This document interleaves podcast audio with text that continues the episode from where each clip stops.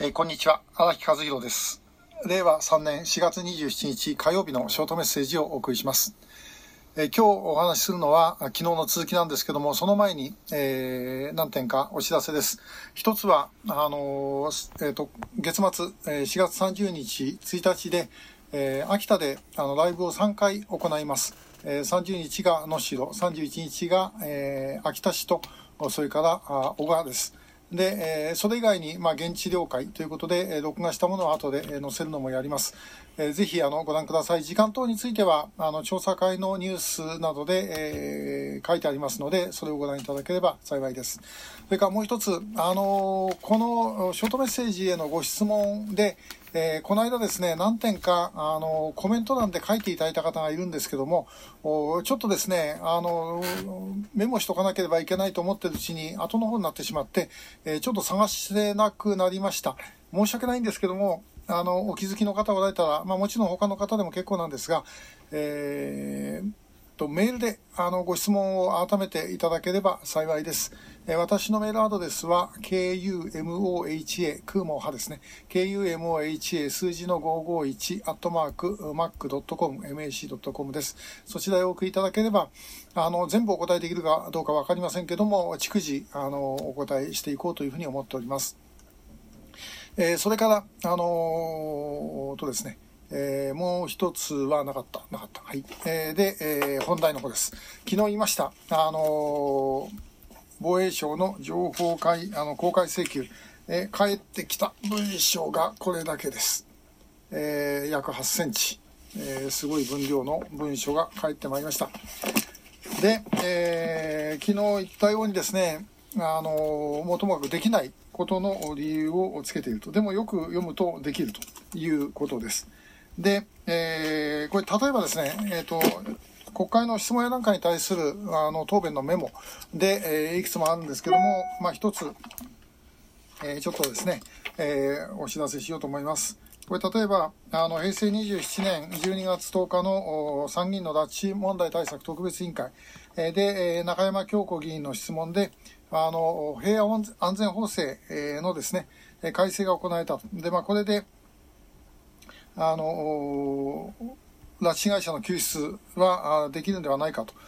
まあ、あの、あってから被害者の救出のためにはさらなる法改正が必要じゃないかと、えーいうことなんですけれども、これに対してですね、防衛省の答弁のメモをですね、えーこういうことです。平安安全法制の検討においては、海外におられる法人の命を守るかということが重要な課題だったので、その中に拉致被害者が含まれることは当然だと。で、えー一般に在外法人の安全確保は、その法人の所在する領域国が一義的な責任を有することとなりますが、今般の平和安全法制により、海外の法人を守るための制度の充実を図ったところです。でこの次は問題です。一方で、えー自衛隊の活動については、国際法上の観点に加え、我が国憲法上の制約があり、今回の法整備によっても限界があることは事実です。えーこの一方でっていうのがくせ者です。これお役所言葉でよくあるんですね。あの、例えばですね、こういう答弁なんかでよく使います。いずれにいたしましても。えーいずれにいたしましてもとはどういうことかっていうと、あんたの言うことを聞くつもりなんか全くないけどさ、でもね、あの、我々ちゃんとやってんだからね、あの、文句言わないでよというのが、いずれにいたしましても、という答弁のやり方です。一方でっていうのはですね、あの、本当は助けなきゃいけないのは分かってんだけども、こんなことできるわけねえじゃねえか、バカ野郎というのが一方でということだろうというふうに思います。で、えーまあ、さらに言うのは、あの、当該国、当該国のですね、えーまあ、あの、了解が必要だということなんですけども、当該国の了解っていうのはですね、例えば北朝鮮の中で、えー北朝鮮の中で反政府ゲリラみたいなのがいて、で、これが日本人を拉致したとか言うんであれば、あこれはまあ確かに北朝鮮政府の了解が必要かもしれません。で問題は北朝鮮の当局が政府があるいは国家がやってるということでこれ全くそういうものを想定してないんです。だ想定してないんだからあその想定してない法律でやるということは無理がある。でなおかつこれをですね法律を作ってやるということも無理があります。じゃなくてこれはもう当然当たり前のことだからということでやるしか方法がない、ということです。で今回、まあこの情報公開のですね、あの返ってきた文章を見て、本当思いました。えーできます、自衛隊は。できる能力あります。間違いなく。で、えー、それを使おうとしないということなんですけども、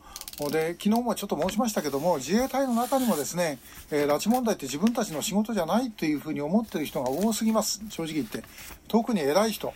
です。